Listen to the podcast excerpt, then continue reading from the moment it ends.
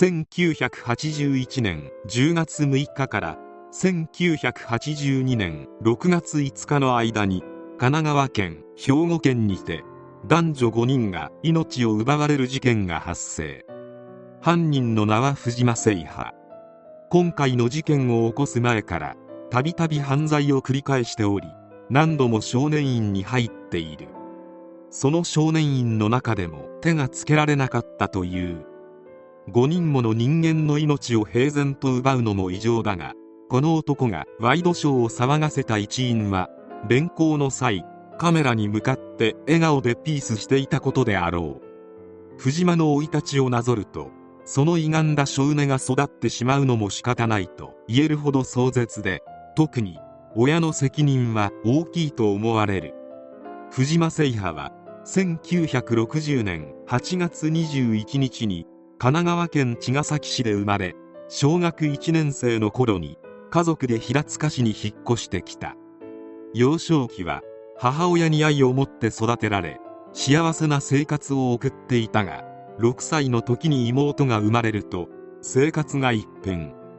母親は娘の方を溺愛し藤間聖波の教育は父親が担当。母親は娘の教育を担当するという謎の取り決めをする。一家の決定権は母親が持っていたのか誰も文句は言えなかった。またその権力は絶大で住んでいた家は部屋が6畳と4畳半の二間しかなかったが6畳は6歳以下の藤間の妹に与えられ藤間は4畳半で両親と一緒に生活をする羽目になった。まだ当時6歳だった藤間にとってこれは相当に不可解で悲しい出来事だった。それから藤間は母親からほとんど相手にされずに育っていった。小学校に入学したが当時の担任教師の証言によれば小学校では笑顔を見せることなく無口で友達の輪にも入らずにいつも一りぼっちで過ごしていたという。勉強も全くしなかったため成績はかなり悪く無口とはいえ異常に喧嘩っ早かったため同級生からは忌み嫌われた。一度担任教師が小学1年生の頃にクラスの全生徒に好きな生徒と嫌いな生徒を調査するアンケートを行ったところなんと全員が嫌いな生徒に藤間聖波の名前を書いた。こんなアンケートを行う教師もどうかとは思うが藤間はとにかく嫌われていた。小学3年に上がる頃には不登校気味で万引き事件といった軽犯罪も犯すようになり小学4年生の頃には同級生の女子の方に鉛筆を突き刺すという大事件を起こしてしまう。これにはさすがに学校側も母親を呼び出した。しかし母親の藤間に対する態度を見て担任教師は母親は藤間聖波に対して全く愛情を持っていないのではないかと思うほど母親は藤間に対して無関心であった。今で言うネグレクトである。軽犯罪や同級生を傷つける事件を頻繁に起こすようになりさらに孤立を深めいじめのターゲットになってしまうようになり母親に死にたいと助けを求めることもあった。しかし母親は何もしない。なんとか小学校を卒業後中学へと進学。中学に上がっても藤間は同級生からのいじめが続き藤間をいじめることを目的とするグループが出現。このグループは藤間に様々な嫌がらせを行った。いじめで溜まったストレスの矛先は藤間の家族に向かった。藤間は家族を攻撃してストレスを解消するようになり妹をいじめたり母親に暴力を振るったりするようになっていった。そもそも家庭においても妹は広い部屋やピアノを買ってもらったりしているのに自分には何もしてくれないため家族に対する憎悪も当然のように膨れ上がっていた。勉強は小学生の頃から続いてやることはなかったため中学校時の通知表は当然のように全て1だった。誰からも愛されずに育った藤間はこの頃に大きくなったら徹底した悪になりひねくれてやると固く決意するようになった。藤間はほとんど不登校の状態で中学校を卒業。卒業文集の寄せ書きには僕のことを忘れないでほしいと書いている。今から思えば将来大犯罪をするから覚えておけということだったかもしれない。高校には進学せず中卒で学校の紹介で自宅近くの自動車部品工場に就職するがすぐに退職。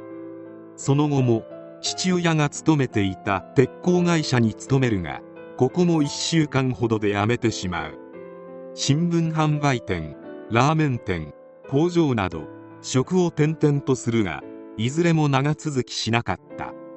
そして藤間は中学校時代に決意した通り本格的に犯罪を犯すようになる。主にひったくりや建物に忍び込んで窃盗などを繰り返した。少年院にも入っては出てを繰り返し17歳から21歳になるまでの間の大半は少年院で過ごしており18歳から20歳までの誕生日は全て少年院で迎えた。少年院の通算の在院期間は2年3ヶ月と長期に及んでいる。両親も藤間はもう手に負えなくなっており少年院退院時にも引き取りをかたくなに拒否していた。それもそのはずで少年院の中でも藤間は手に負えないほど暴れたりとどうしようもない男であり年老いた両親に藤間を抑えるなどできるはずがなかった。そして1981年21歳の時に栗浜特別少年院を退院。青年を迎えても少年院を退院できないのは相当に厳しい処置であった。そしてこの栗浜特別少年院を出てからおよそ半年後に藤間聖波は5人の命を奪うことになる。栗浜特別少年院に入っていた藤間聖波はここで平山克美という男と出会うことになる。平山克美は藤間よりも先に少年院を出ており配管工として働いていた。遅れて少年院を出た藤間は平山克美の社員寮に居候するようになり同じ会社で働き始める。しかし藤間が真面目に働くわけもなく平山を誘っては窃盗などの犯罪を繰り返しわずか5日で会社を辞めた。1980年8月5日の夜平山は藤間の財布から20万円を盗み姿を消した。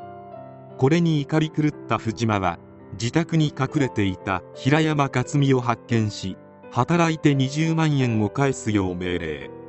一部を支払ったが平山がこれまでの2人の犯行を警察に話し自首することを匂わせたため我慢ならなくなった藤間は平山克美の命を奪うことを決意。準備を整えた藤間は10月6日の午前3時過ぎ頃平山克美を彼の自宅付近で発見すると包丁で平山克美を脅し道路脇にうつ伏せにさせ空き瓶に入れたガソリンを背中にかけて燃やそうとした。藤間聖波が手間取っている隙に平山克美は逃げ出すものの藤間は平山の足を傷つけ逃走を食い止め俺が悪かった医者に連れて行ってやると言って油断させ近づいてからとどめを刺した。これが第一の事件である。第一の事件から1ヶ月半程度経った頃藤間聖波は同級生と自転車で帰宅中だった。当時高校2年生牧子さんをナンパ。牧子さんは自宅の住所や電話番号を藤間聖波に教え藤間は後日デートに誘う電話をかけた。ひったくりや窃盗で儲けたお金でデートすることもあったが牧子さんはただの遊びだったようで全く本気ではなかった。電話で大晦日のデートを取り付けた藤間はデート中に牧子さんに告白したが他に好きな人がいると断られた。しかし諦めきれない藤間は年が明けても牧子さんの自宅や高校に何度も電話をかけ付きまとった。現在でいうストーカー行為である。今までのデート代を全て返せと言い始め両親にもお金を返すよう要求。真紀子さんの父親は藤間の話を真に受けることなくお金を払うことはしなかった。怒り狂った藤間は真紀子さんの自宅に押しかけ玄関先で真紀子さんと口論となり見かねた父親がデート代として要求されていた3000円を藤間に渡し帰るよう説得。この場は身を引いたが真紀子さんに再度交際を要求するなどストーカー行為を止めることはなかった。真紀子さんがその気になってくれないことを悟った藤間は真紀子さんの命を奪うことを決意。5月8日真紀子さんの自宅に押しかけるが真紀子さんの父親が警察に通報したため事なきを得た。しかしこれがきっかけで藤間は真紀子さんだけでなく一家全員の命を奪うことを決意する。少年院仲間で施設から脱走してきた岸潤太郎当時19歳と犯罪で食べていこうと意気投合し真紀子さんとその家族を襲う計画を練った。そして1982年5月27日顔を知られていない岸潤太郎に新聞屋を名乗らせて真紀子さんに玄関を開けさせた。そして家の中になだれ込み藤間誠也と岸潤太郎は真紀子さんと母親妹の命を奪った。その後はタクシーと電車で博多駅まで脱走した。これが第2の事件である。そして藤間誠也は岸潤太郎と一緒に逃走しながらも以前手にかけた平山克美と同じように裏切られて警察に自首されるのを警戒して岸潤太郎を消すタイミングを見計らっていた。関西に戻って強盗に入る家を一緒に探している際に階段の踊り場で突然襲いかかり岸潤太郎の命を奪った。これが第3の事件である。藤間はこれまでにも何度も犯罪を犯すどうしようもない人間で警察からマークされており警察は少年院仲間と思われる人間にも聞き込みをし一連の事件の犯人と断定され一家の命を奪った日から3週間も経たないうちに逮捕された。護送される瞬間カメラに向かってピースをしたことが報道でもたびたび取り上げられた。1988年3月10日に第一審で当然のように死刑判決が下された。死刑判決が下された際藤間は傍聴席の方を向いてまたも両手でピースして意味不明な発言をするなど気候は止まらなかった。上告までしたが判決が覆ることもなく死刑が確定。確定から3年後の2007年12月7日に死刑が執行されている。去年47歳。恐ろしい事件であり犯人であるがこの事件の根幹は藤間が愛情を知らずに育ったことであるように思える。事件後も藤間の家庭環境にそもそもの問題があることも散々議論された。愛情を知らずに育てば真紀子さんの時のように諦めきれずストーカーになり果ててしまうのも納得してしまう。